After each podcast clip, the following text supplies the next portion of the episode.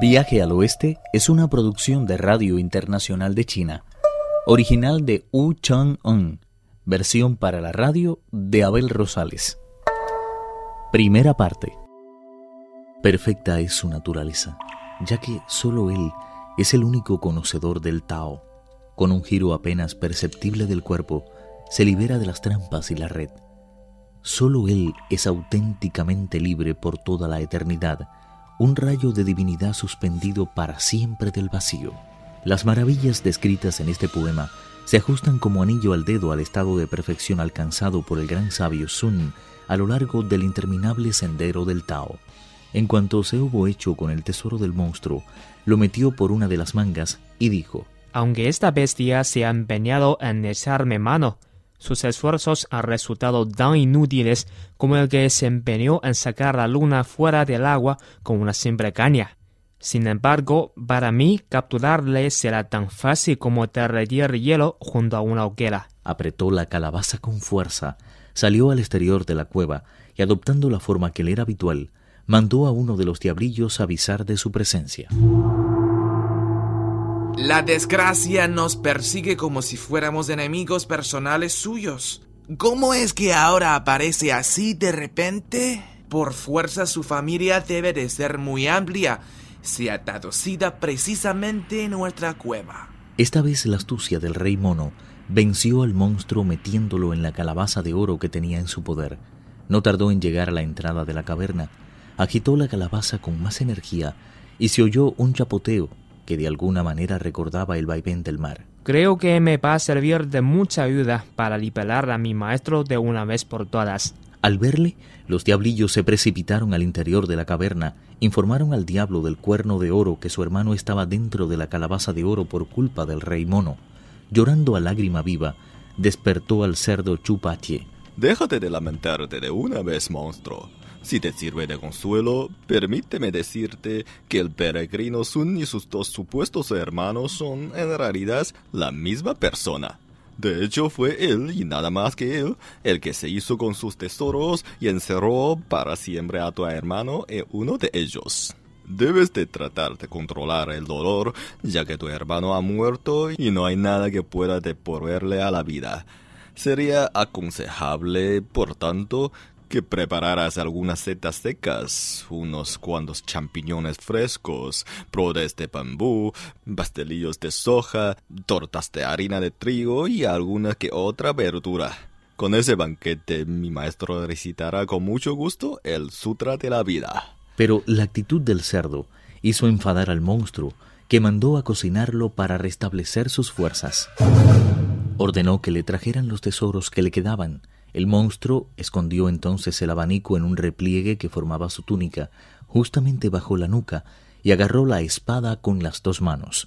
Convocó a continuación a más de trescientos monstruos de todas las edades y les ordenó armarse hasta los dientes con lanzas, cuerdas y cuchillos. Se protegió la cabeza con un yelmo, al tiempo que se ceñía al cuerpo una espléndida coraza, que cubrió con una capa de seda tan roja como las llamas. Para entonces el peregrino estaba ya convencido de que el monstruo segundo se había disuelto en el interior de la calabaza, por lo que se la ciñó a la cintura y echó mano de la barra de hierro con los extremos de oro. Su concentración para el combate era total. El monstruo no tardó en aparecer a la puerta de la caverna. Se trataba en verdad de un guerrero tan fiero que no habría dudado ni un segundo en enfrentarse al mismísimo cielo por defender su honor. El monstruo, como era de esperarse, levantó la espada y lanzó contra la cabeza del gran sabio un tajo terrible que éste logró detener con su barra de hierro. De esta forma, dio comienzo una espléndida batalla en la que la espada de las siete estrellas y la barra de los extremos de oro midieron una y otra vez su portentosa fuerza, levantando cascadas de chispas tan brillantes como un aluvión de relámpagos. Las nubes de polvo que producían eran tan densas que los desfiladeros y picos quedaron sumidos en una oscuridad total que impedía el paso de los rayos benéficos del sol. Moviendo con inimitable pericia la espada y la barra, Tan espléndidos guerreros demostraron con creces que su fama no se sentaba sobre una burda mentira. Más de veinte veces seguidas midieron sus armas, sin que ninguno pudiera arrogarse una clara ventaja. Cuando todo parecía perdido para el monstruo, este sacó el abanico de palma y provocó un poderoso incendio. El rey mono utilizó una vez más la magia para entretener al monstruo y escapó a la caverna para liberar a su maestro. Mató a todos los diablillos que encontró en su camino, hasta que se topó con el brillo del jarrón de jade. ¡Qué tesoro más extraordinario! Ahora que recuerdo, brillaba ya intensamente cuando los diablillos lo subieron a lo alto de la montaña para caer a poco rato en mis manos. Fue una lástima que el monstruo me lo pudiera quitar. Es increíble que todavía continúe brillando. Olvidándose por completo de su maestro, cogió el jarrón con cuidado y abandonó una vez más la caverna. Casi en la misma puerta se topó con el monstruo que volvía del sur con la espada en una mano y el abanico en la otra. El gran sabio no tuvo tiempo de esconderse, cosa que aprovechó el monstruo para levantar la espada y lanzarle un terrible tajo a la cabeza. Afortunadamente el gran sabio dio un salto y desapareció de su vista. El monstruo vio entonces desparramados por doquier los cuerpos sin vida de los espíritus que habían estado bajo su poder, y no pudo evitar que las lágrimas fluyeran abundantes por sus mejillas. Desesperado, levantó los ojos al cielo y se lamentó de su mala fortuna. Sobre tan trágico momento, disponemos de un poema que dice Cuán profundo e irrefrenable era el odio del mono astuto y del corcel brioso. Las semillas divinas cayeron en la tentación de abandonar el cielo y descendieron a este mundo de polvo, yendo a parar a esta montaña en la que ahora se están enfrentando. Qué amarga pena se apodera del alma cuando se dispersan como la escarcha las bandadas de aves. Tal fue el sentimiento que embargó al monstruo al ver a su ejército destruido del todo. ¿Cuándo terminará esta loca batalla? El castigo llegará a su fin y los dos contendientes volverán a adquirir el ser que en un principio poseyeron. Abrumado por el dolor, el monstruo se adentró en la caverna con paso lento, al tiempo que gritaba desesperado. El silencio era total. Eso hizo que la tristeza se tornara aún más profunda. Pronto se apoderó de él un profundo sopor. Con razón reza el proverbio, cuando te sientes feliz, tu espíritu se mantiene alerta, pero cuando el abatimiento se apodera de él, acude a ti raudo el sueño.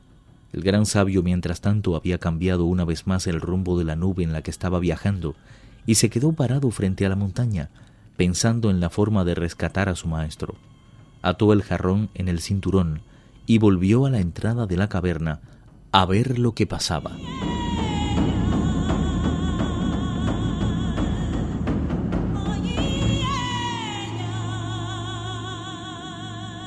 Para su sorpresa, encontró las dos puertas abiertas de par en par, pero no pudo escuchar ni un solo murmullo. Se adentró en la cueva con pasos sigilosos y no tardó en descubrir al monstruo profundamente dormido sobre la mesa de piedra. Tenía sobre la cabeza, medio cubriéndosela, el abanico de hoja de palma y junto a la mesa la espada de las siete estrellas. El gran sabio se llegó hasta el monstruo, sin hacer el menor ruido, y le quitó el abanico con todo el cuidado que fue capaz. Pero al darse la vuelta no pudo evitar que el abanico le rozara ligeramente el pelo, y la bestia se despertó al instante. Levantó la cabeza y al ver que el peregrino le había robado uno de sus preciados tesoros, salió tras él, blandiendo amenazador la espada.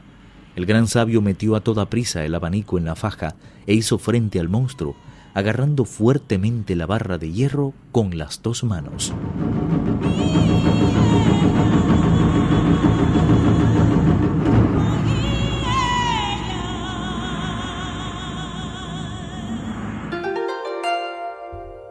Viaje al Oeste, uno de los cuatro grandes clásicos de la literatura china. Versión para la radio, Abel Rosales. Actuaron en este capítulo Pedro Wang, Alejandro Li y Víctor Yu. Esta es una realización de Abel Rosales, quien les habla, para Radio Internacional de China.